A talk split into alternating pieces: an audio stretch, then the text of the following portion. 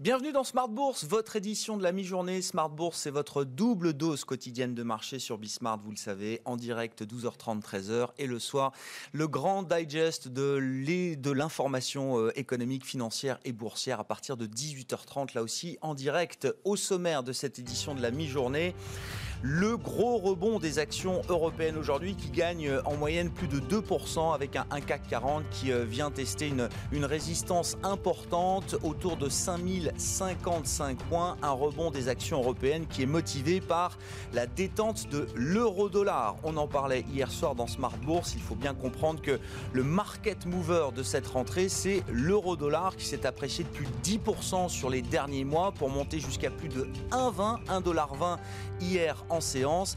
Et une petite phrase du chef économiste de la Banque Centrale Européenne, Philippe Lane, a permis à l'euro-dollar de se détendre. Philippe Lane qui euh, confirmait hier lors d'un événement organisé en ligne que oui, l'euro-dollar, it does matter pour la Banque Centrale Européenne. Cette petite phrase a suffi à faire réfléchir les opérateurs de marché. La BCE se réunit la semaine prochaine, jeudi 10 septembre, et donc l'euro-dollar sera un sujet pour euh, Christine Lagarde et les équipes de la, BCE. Une détente assez, spectaculaire sur un, mouvement d'une journée. Hein. On était à plus de 1,20 hier, on se retrouve à moins de 1,19 aujourd'hui pour l'euro-dollar. Et donc cette détente profite à l'ensemble des actions européennes. L'Europe, justement, est-ce que c'est un territoire d'investissement intéressant quand on est focalisé sur la croissance, la qualité, la visibilité. C'est une question qu'on posera au directeur de la gestion de Bordier et compagnie qui va nous accompagner pendant cette demi-heure, maison suisse, et donc avec un, ADN très fort vers la croissance, la qualité, la visibilité. On pense aux États-Unis avec la tech américaine, mais trouve-t-on également de la croissance et de la tech euh, en Europe? C'est une, question qu'on peut se poser avec des marchés européens, vous le savez sans doute, qui sous-performent structurellement structurellement les marchés euh, américains.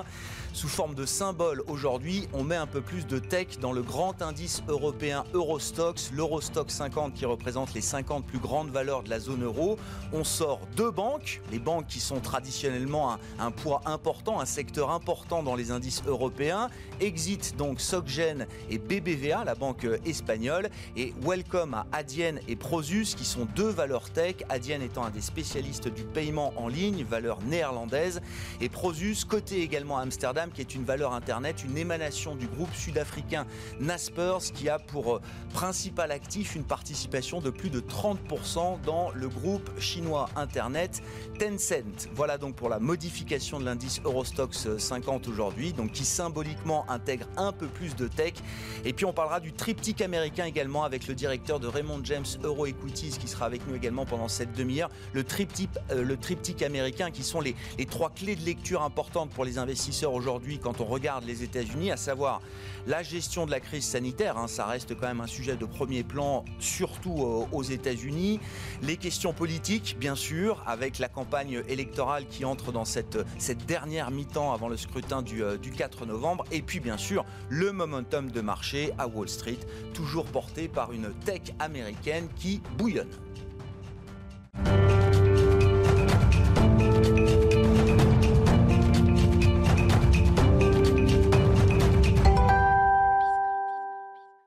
Donc pour les actions européennes depuis ce matin, un rebond qui s'est encore accéléré jusqu'à plus de 2% à mi-séance. Le résumé des infos clés du jour sur les marchés, c'est avec Nicolas Pagnès depuis la salle de marché de Bourse Directe. Le CAC 40 est toujours dans le vert à la mi-journée. L'indice parisien est même repassé au-dessus des 5000 points dès les premiers échanges qui totalisent 1 milliard d'euros pour le moment. L'indice est porté par la clôture en hausse des marchés américains dans le sillage de chiffres montrant la reprise de l'activité manufacturière outre-Atlantique, mais des marchés qui ont également bien accueilli la prise de parole de Lael Brennard, une des gouverneurs de la Fed, qui a affirmé hier que pour surmonter la crise à venir, l'économie américaine aura besoin de nouvelles mesures de soutien Une annonce qui laisse présager de nouveaux efforts de la Réserve fédérale américaine sur les mois à venir.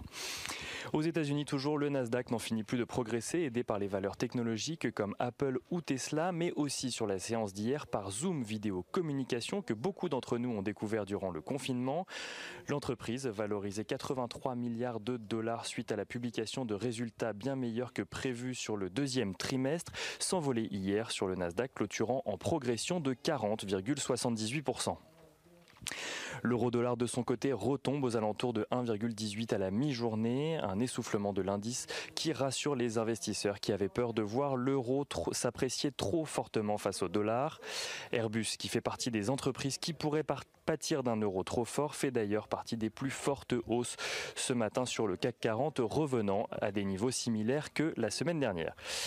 Parmi les autres valeurs qui tirent l'indice parisien ce matin, on note également Kering et Hermès, portés par les publications rassurantes de PMI manufacturiers en Chine hier, mais aussi Pernod Ricard, le groupe français qui a publié ses résultats annuels ce matin avant l'ouverture, affiche un résultat opérationnel courant en recul de 13,7% et un chiffre d'affaires en baisse également de 9,5%.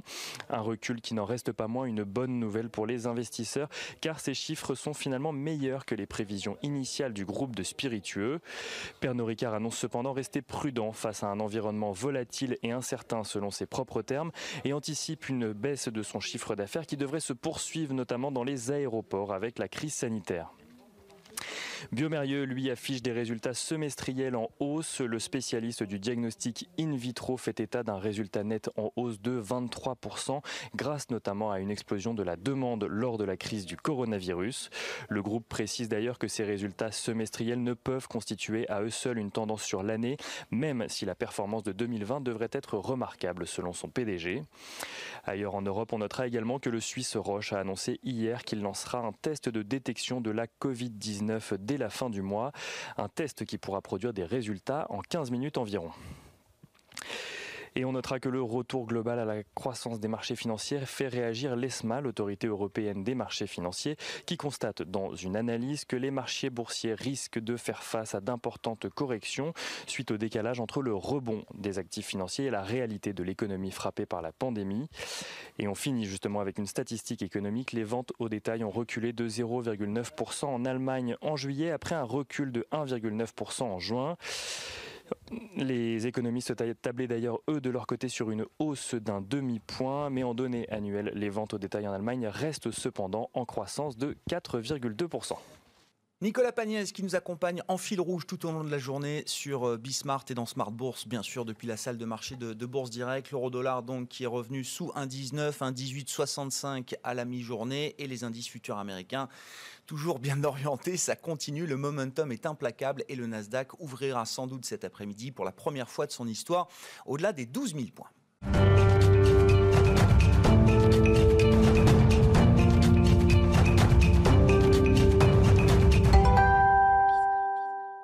Nos deux invités de la mi-journée dans Smart Bourse sur Bismart. Eric Franceschini est avec nous pour cette demi-heure, le directeur de la gestion de Bordier et compagnie à Paris. Bonjour et bienvenue Eric. Merci, bonjour Grégoire. Et Thierry Gill nous accompagne également, le directeur général de Raymond James Euro Equities. Bonjour Thierry. Bonjour Grégoire. Bienvenue. Je voulais commencer avec vous Thierry pour parler de ce, alors ce que j'appelle le triptyque américain qui sont les trois clés de lecture importantes pour les investisseurs aujourd'hui quand ils s'intéressent aux États-Unis et tout le monde s'intéresse aux États-Unis quand on est sur les marchés euh, notamment. Le plan sanitaire, le plan politique et puis le momentum de marché à Wall Street avec cette tech américaine en folie qui bouillonne, je le disais dans, le, dans, dans les titres. Sur le plan sanitaire, Qu'est-ce qu'on peut ajouter à l'analyse aujourd'hui où en étant de la dynamique de propagation du virus, sachant qu'on est sur un sujet politique clé pour Donald Trump dans la perspective de l'élection de novembre? Ça s'améliore. Très clairement, euh, la situation sanitaire américaine, qui était plutôt bien orientée avant les mois d'été, avait dérapé considérablement. Le taux qu'on regarde beaucoup aux États-Unis, c'est le taux de positivité euh, du virus. Et on était monté à des niveaux inacceptables à plus de 9%. On est aujourd'hui revenu sur des niveaux en début de semaine de 5,8. L'objectif, c'est de descendre en dessous d'un niveau de 5%. Quelques États sont encore assez concernés, moins peuplés, comme le Dakota par exemple. Et quand on regarde les grandes zones urbaines, que ce soit le nord-est américain, la Californie, voire même la Floride, le niveau reste encore élevé, mais sont en nette amélioration. Donc du côté sanitaire, ça s'améliore. Ceci explique en partie pour partie en tout cas le rebond des marchés. Donald Trump semble mettre un poids considérable sur les autorités de santé, la FDA, les laboratoires pour obtenir un vaccin avant l'élection. Alors, est-ce que ça, c'est du discours politique ou est-ce qu'il y a une réalité derrière quand on suit ce sujet-là en tant qu'investisseur, bien sûr, euh, euh, ou, homme de marché, euh, Thierry? C'est plus politique. Très clairement, il y a peu d'espoir d'avoir un vaccin avant les élections. Il reste 60 jours, ça va être compliqué. Et euh, nos analyses biotech aux États-Unis euh, suivent pratiquement toutes les valeurs du secteur, qu'elles soient américaines ou lors des partenariats qui ont pu être faits entre des sociétés américaines et européennes. Et aujourd'hui, il n'y en a aucune qui est vraiment en mesure, même celles qui sont les plus avancées en phase humaine, en phase 3, de pouvoir délivrer un vaccin avant l'échéance. Hmm.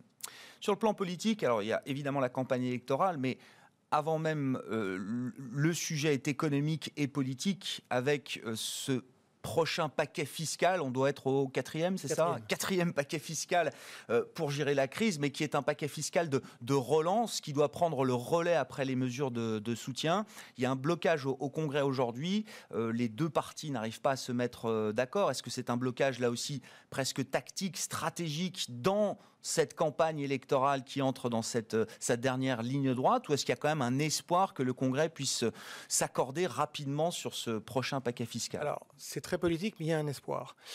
En fait, ce que l'on dit, ce que disent nos analystes, c'est que la nouvelle échéance, c'est le 30 septembre, qui devient le nouveau 30 juillet. Hein. L'échéance précédente, on devait avoir un accord avant fin juillet. La mesure la plus emblématique, c'était ce fameux chèque de 600 dollars qui était accordé aux personnes sans emploi euh, hebdomadaire et dont il s'agissait de définir le renouvellement et le montant. Mais il y en a beaucoup d'autres. Euh, le Congrès américain était pour partie fermée au mois d'août. Une partie d'ailleurs n'est toujours pas encore revenue aujourd'hui. Hein. Donc ça se passe entre le Sénat et la Chambre des représentants. Le 30 septembre est une date très importante parce que c'est la fin de l'exercice fiscal américain. L'année fiscale commence le 1er octobre. Donc cette double échéance fait qu'on devrait aboutir à un accord en date d'il y a 48 heures, euh, les demandes des, démocrates étaient très élevées. Elles, avaient été, elles étaient montées jusqu'à 3 trillions de dollars. C'est des montants considérables. La volonté des républicains, c'était 1 trillion. Donc il y avait un gouffre. Cet écart se réduit. Selon les dernières discussions, euh, Nancy Pelosi, qui dirige la Chambre des, euh, la Chambre des représentants, enfin, du côté démocrate, on est à 2,2 trillions de dollars. Les républicains sont montés à 1,3. Il y a des points d'accord, semblerait-il. Selon les dernières discussions d'hier soir, ça se rapproche. Les principaux points d'achoppement, c'est au niveau des aides, au niveau des collectivités locales, ce qui est très important pour Trump, parce que selon les aides, vous savez qu'aux États-Unis, c'est un collège électoral qui élit le président. C'est pas comme nous en France. Et donc, du coup, ça va être une discussion assez serrée. Et la taille compte, comme toujours quand on parle de, relance, parce que là, on, manipule les trillions, on ne sait plus tellement ce que ça veut dire, mais euh, oui, le montant global déjà va être, euh, sera un, signal important envoyé au marché, aux investisseurs euh, pour, pour l'avenir. Le montant devrait être entre 1,5 et 2 trillions de dollars. Il ne peut pas être moins. Euh, les démocrates se battront pour ça parce qu'effectivement, il y va un petit peu de leur crédibilité et du discours euh, en période électorale. Euh, voilà, mais le montant devrait se finaliser entre 1,5 et 2 trillions. Bon. Est-ce qu'il est piégé, Joe Biden, aujourd'hui, dans sa, stratégie de campagne électorale? Là, si on prend le match Trump-Biden, Trump semble reprendre la main sur la gestion sanitaire. Vous disiez, les chiffres s'améliorent, et puis beaucoup de communication autour d'un traitement d'un vaccin très hypothétique et qui n'arrivera sans doute pas avant l'élection, mais c'est pas grave. Trump joue cette carte-là à fond. Les démocrates ne peuvent pas non plus bloquer, euh, c'est ce que je comprends, euh, l'avancée au Congrès d'un paquet fiscal important. Est-ce que Donald Trump est en train de couper l'herbe sous le pied de, de Joe Biden sur tous les angles d'attaque possibles pour le candidat démocrate? Il y a déjà un effet d'entraînement parce que la dernière, la, convention républicaine qui s'est achevée la semaine dernière a suivi celle des démocrates. Et très clairement, dans les discours, que ce soit de Trump ou que ce soit de Mike Pence, son vice-président, il s'adresse vraiment à son électorat de base, c'est-à-dire un électorat Midwest, un électorat blanc, un électorat qu'il veut conforter dans ses choix sécuritaires. Euh, encore une fois, euh, sur, les, sur, les, sur les drames qui sont intervenus récemment avec la police américaine, il s'accorde plus aux conséquences qu'aux causes. C'est son choix. Euh, et c'est en tout cas le pari qui semblerait être le sien aujourd'hui. donc on en saura plus, je pense pas que Biden soit vraiment piégé. Il doit répondre. Sa manière de répondre se fera sous différentes formes. Euh, les débats seront importants. Il y a trois débats prévus entre les deux présidents qui auront lieu le 1er et le 29 septembre. Les deux autres auront lieu en fait dans le courant du mois d'octobre. L'élection américaine a lieu le deuxième mardi du mois de novembre. Euh, ça sera important. Ça sera entrecoupé de débats entre les vice-présidents. Euh, aujourd'hui, les sondages donnent Biden gagnant. Trump comble encore une fois son retard il n'y a pas tellement de doute quant au fait que probablement le président, enfin le candidat démocrate devrait l'emporter en nombre de voix. La clé, ce sont toujours ces fameux... grands électeurs. Les grands électeurs, les fameux... Des États clés. Des États clés, il y en a six. Et pour l'instant, dans tous ces États, Biden est donné gagnant avec des marges d'écart qui aussi entre 3 et 8% L'État le plus peut-être emblématique, c'est le Wisconsin, mhm. qui, qui, est important. voilà, donc, et c'est de ça que dépendra le résultat vraiment de l'élection. Bon, on suivra ça avec vous euh, régulièrement, euh, Thierry. Un mot du momentum de marché quand même. On est dans Smart Bourse. Comment vous regardez alors les, records américains, la tech qui bouillonne, la tech en folie euh, On n'a pas le temps de rentrer dans le détail, mais ma question c'est de savoir est-ce qu'à un moment il y a un plafond de verre quand même qu'on risque d'atteindre pour ces grandes valeurs technologiques qui sont aujourd'hui les, les principaux moteurs de performance du marché américain, ou est-ce que pour l'instant sky is the limit? C'est la question que tout le monde se pose. Tout le monde a été surpris de l'ampleur du rebond. Euh, vous vous souvenez, en septembre dernier, il y a eu une, un une redéfinition de l'indice du Standard Poor's pour faire baisser le poids de la tech, qui à l'époque était à 27%, qui est retombé à 20%. Il est à 27,5 en date d'hier. Ah donc on a L'effet de marché a complètement. Euh, Et l'effet de concentration, on l'évoquait tout à l'heure, mais le phénomène que ce soit un indice qui tient compte des capitalisations boursières donne une part anormalement importante à quelques acteurs que sont les GAFAM plus Microsoft. Et ceci pèse. Donc sur la tech, évidemment, des valos très tendus avec des, montées incroyables. Vous, euh, journaliste avant précisé le cas de Zoom, mais on peut citer Tesla, on peut citer d'autres acteurs. Euh, voilà. Donc pour l'instant, je pense qu'effectivement, le marché devrait assumer une pause parce qu'échéance électorale, parce que débat sur le financement, sur la phase 4 du plan d'aide, euh, mais en tout cas, sur les grandes valeurs de technologie, nos analystes restent favorables, mais sont bien évidemment surpris des valos qui sont celles d'aujourd'hui.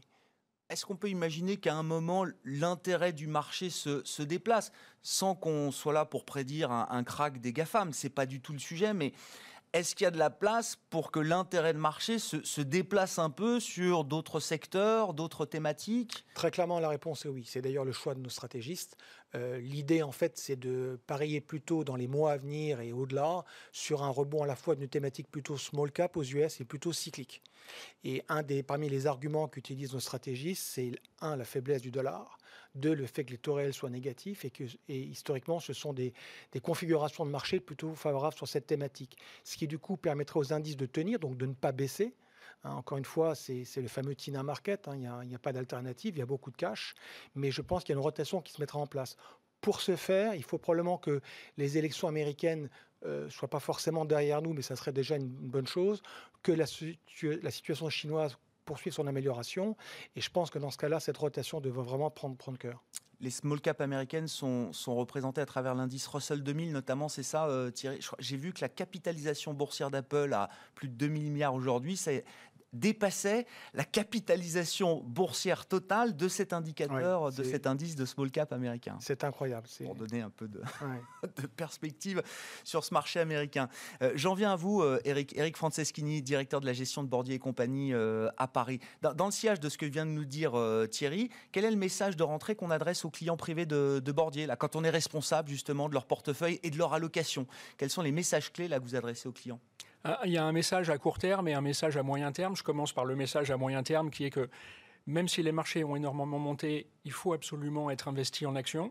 Donc, euh, dans un portefeuille euro équilibré pour un, un client européen, on a environ 45% d'actions, un peu plus, un peu moins, selon l'appétit des clients pour le risque. Donc ça prouve bien quand même que ça reste euh, le composant principal euh, d'un portefeuille. Il y a plein de raisons pour ça, on en a parlé, l'effet TINA, le fait que les taux euh, sont très bas, le fait que la tendance quand même sur le coronavirus c'est quand même à une amélioration. Hein. On voit que euh, les systèmes hospitaliers sont de moins en moins débordés, on voit que euh, le taux de mortalité est devenu très très bas. Donc même s'il y a beaucoup plus de cas positifs, c'est peut-être aussi dû au fait qu'il y a beaucoup de tests. Donc il y a, beaucoup de raisons pour lesquelles euh, l'ossature principale d'un marché, d'un portefeuille, ça ne peut être que les actions, et, mais on va détailler un peu après bien sûr. sur quelles actions. Sur le très court terme, je suis d'accord avec mon collègue, c'est vrai qu'on euh, on a, on va peut-être alléger de quelques pourcents parce qu'on a fait des belles performances euh, euh, depuis le plus bas. les élections américaines, bon, ça sera quand même une incertitude, quel que soit le candidat qui soit, qui soit élu. et puis, on attend quand même un vaccin sur le, le Covid. Donc, s'il ne vient pas avant les élections, ce sera encore une, euh, une, cause d'incertitude. Mm. Donc à court terme, on a bien remonté, on peut alléger de quelques pourcents, mais la tendance, c'est vraiment d'être euh, investi sur le long terme. Alors j'anticipe votre deuxième question sur quelle thématique? Ah mais la, question c'est structurellement, il faut être investi en action. Déjà, j'aimerais savoir si forcément, même en tant que euh, euh, investisseur européen, est-ce que ce sont forcément les marchés américains qui sont le cœur de portefeuille action euh, aujourd'hui, Eric? Ma question c'était aussi on allège un peu tactiquement là à court terme. Est-ce que c'est pour se préparer à, refaire des US et de la tech américaine ou est-ce que non? Est-ce que l'Europe est aussi un territoire d'investissement intéressant? Je le disais en, présentation, quand on est une, maison suisse et qu'on a un ADN ancré sur la croissance, la qualité, la visibilité. Alors, on a plus d'Europe que d'États-Unis, nous, dans les portefeuilles. Donc, au premier abord, on pourrait dire, mais Bordier, ils ont loupé euh, une partie de la hausse du marché américain. Pas du tout. Quand on voit que euh, un tiers de la hausse des marchés américains est concentré sur les GAFAM, en fait, quand vous regardez les grands indices à pair GAFAM, vous avez encore des valeurs qui sont à 40% de leur plus haut. Et c'est une grosse partie des valeurs du S&P 500. Donc, il fallait avoir les GAFAM ou un tracker Nasdaq euh, en thématique spécifique. Mais sinon, le marché américain lui-même on n'a pas loupé tant que ça. Hein. Et deuxièmement, on n'a pas eu la baisse du dollar euh, récente, en n'étant pas trop investi sur les États-Unis. Donc finalement, on est un peu surpondéré sur l'Europe. Euh, et voilà, donc on a encore euh, un peu d'avance. On pense aussi que les marchés européens peuvent quand même un peu se reprendre.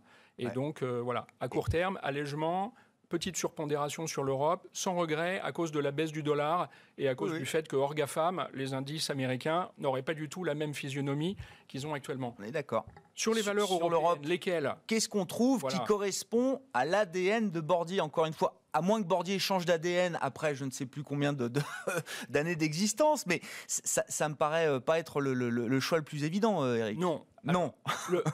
L'ADN de Bordier, sur lequel je vais revenir, il ne peut pas changer. Hein. c'est toujours les valeurs avec euh, une bonne visibilité, avec euh, qui dégagent des cash flows récurrents, donc ce qu'on appelle les valeurs de croissance, pour deux raisons. D'abord, on n'est plus dans une période de croissance extraordinaire, donc on pense que c'est bien d'avoir des valeurs qui généreront du cash flow quel que soit le cycle économique. Ensuite, il y a peu de chances quand même que les taux remontent énormément. Et ça, c'est un driver pour les valeurs value. Donc, euh, a priori, euh, ça, va être, euh, ça va être difficile. Et surtout, les valeurs de croissance défensive baissent moins dans les périodes de baisse. Mm. Et un des axiomes qu'on a chez Bordier, c'est on gagne de l'argent à long terme en en perdant moins quand le marché baisse. Hein, c'est dans les phases de baisse qu'on fait la différence. Exactement, parce que vous avez, si le marché baisse de 50, vous devez faire 100% après pour remonter euh, au niveau initial. Quand vous avez moins baissé, quand vous avez des valeurs avec un bêta plus faible, fatalement, vous avez moins à remonter. Donc, il ne faut pas non plus caricaturer ce style de gestion en disant oui, c'est très simple, c'est l'alimentation, le luxe, la santé. Et Nestlé Roche, quoi. Nestlé, LVMH et Roche. Ben, on Nestlé et ah bah, LVMH. Ça, j'imagine. Bien sûr. Mais euh, ça ne se limite pas du tout à ça. Vous avez beaucoup de valeurs industrielles européennes qui, sont, euh, qui rentrent tout à fait dans cette catégorie qu'on appelle chez nous les core holdings et euh, qui ne rentrent pas dans ces quatre, euh, qui se limitent pas à ces quatre, euh, ces quatre secteurs. Par exemple, c'est quoi, quoi, la croissance alors en Europe Vestas, Vestas Wind. Bon, mais c'est une valeur dont on vient de sortir parce qu'elle vient de faire un parcours extraordinaire. Elle ah bah oui, mais vous nous dites alors que vous venez de sortir. Non, mais je vous donne un exemple. C'était a priori pas une valeur de l'alimentation, du luxe vrai. ou de la santé. On a fait 80 Là, on peut, on peut alléger. Mais il y a encore d'autres valeurs. Par exemple, euh, Enel, qui est le EDF italien, c'est typiquement un genre de valeur qui est... Euh, euh, qui n'est pas une valeur de ces secteurs un peu bateaux, je dirais, si on peut les qualifier comme ça. Qui sort des sentiers battus, effectivement. Et pourquoi ces valeurs-là? Parce qu'on croit beaucoup aussi au thème de la transition énergétique et au fait que ça va créer un flux acheteur extraordinaire sur le marché. La pression sur les institutionnels actuellement pour verdir leur portefeuille est très très forte. Et donc, quoi qu'il arrive, et même si c'est des valeurs qui parfois ont encore à démontrer euh, euh, un, track record, il y a une telle pression acheteuse sur toutes ces valeurs euh, de la transition énergétique et, de l'ISR un peu aussi en général que ne serait-ce que pour une raison de marché et d'offre et de demande, il faut être investi dessus. Non, mais non seulement il ne faut pas capituler sur l'Europe, c'est ce que vous nous dites, puisque vous êtes un peu surpondéré sur l'Europe euh, pour la partie euh, action, mais en plus, en faisant le travail de sélection de valeurs que, que les équipes euh, font chez, chez Bordier, on arrive à trouver alors de, la croissance un peu bateau, je reprends votre expression, mais on arrive aussi à, sortir un peu des sentiers très fléchés sur les, les, grandes thématiques de croissance habituelles en Europe pour trouver aussi d'autres actifs clés, core holdings, comme vous dites. Hein il y a quelques technos européennes, hein, il n'y en a pas beaucoup. Ben oui, on en met deux au sein de l'Eurostox aujourd'hui. Oh, Systèmes, Systèmes euh, à Paris. Il fallait en avoir, il Ouais, faut, en avoir. Ouais. Voilà. Euh, les, les actifs un peu périphériques, euh, je sais qu'on avait parlé dans nos discussions précédentes, ça devait être au début de l'été, euh, Eric, de l'or. Déjà, félicitations, parce que je- quand vous étiez... Quand on bon. en avait parlé avec vous, je ne sais plus à combien était l'once d'or. En tout 1800. cas, on a 1800. On a franchi les 2000 dollars sur l'once d'or début du mois d'août. Bon, le mouvement s'est un peu stoppé ou, ou mis en pause pour l'instant, mais vous confirmez le call sur l'or. Pour les, clients bordiers sur du long terme, c'est un actif qu'il faut peut-être mettre un peu plus encore que d'habitude dans les portefeuilles. Bien sûr, parce que euh, l'or, ça joue le rôle des obligations gouvernementales avant. C'est le rôle de flight to quality et d'amortisseur du portefeuille. Maintenant, ça fonctionne plus. Pour la première fois cette année, on commence à voir des pertes sur le secteur des obligations d'État. Pas aux États-Unis, hein, où il y a une bonne performance, mais en Europe, ça fonctionne plus le flight to quality sur les obligations gouvernementales européennes. Les taux sont très bas. Les taux baissent Donc, plus. L'or joue maintenant, prend le relais et euh, peut jouer ce rôle d'amortisseur de portefeuille. Le problème, c'est que c'est beaucoup plus volatile que les obligations gouvernementales. Vous ne pouvez pas en mettre 25% dans un portefeuille. Mais avoir 5-7% d'or dans un portefeuille, euh, c'est indispensable. D'autant plus qu'avec les injections phénoménales de liquidités par les banques centrales, il y, a- il y a cet effet euh, défensif de l'or par rapport à une potentielle dévalorisation de la monnaie. Hein, pour le moment, euh, on voit tous ces milliers de milliards qui sont injectés et on voit le côté positif qui est la relance économique, mais ça pose quand même un problème euh, de, euh, de valeur de la monnaie. Ouais. Donc là-dessus, l'or, c'est vraiment euh, le rempart par excellence. Merci beaucoup, messieurs. Merci d'avoir été Merci, avec nous à la mi-journée dans euh, Smart Bourse. Eric Franceschini, directeur de la gestion de Bordier et compagnie à Paris, et Thierry Gill, le directeur général de Raymond James Equities, qui était avec nous sur euh, Bismart, avec des marchés européens en grande forme en attendant l'ouverture de Wall Street. hein, les actions européennes qui profitent d'un mouvement de détente important sur le dollar par rapport au, au- au mouvement d'hier qui nous avait amené à plus de 1,20$ contre euro. On est retombé sous 1,19 et Wall Street qui ouvrira sans doute dans le vert tout à l'heure avec de nouveaux records à la clé pour le Nasdaq, sans doute au-delà des 12 000 points. On se retrouve ce soir 18h30 en direct sur Bismart.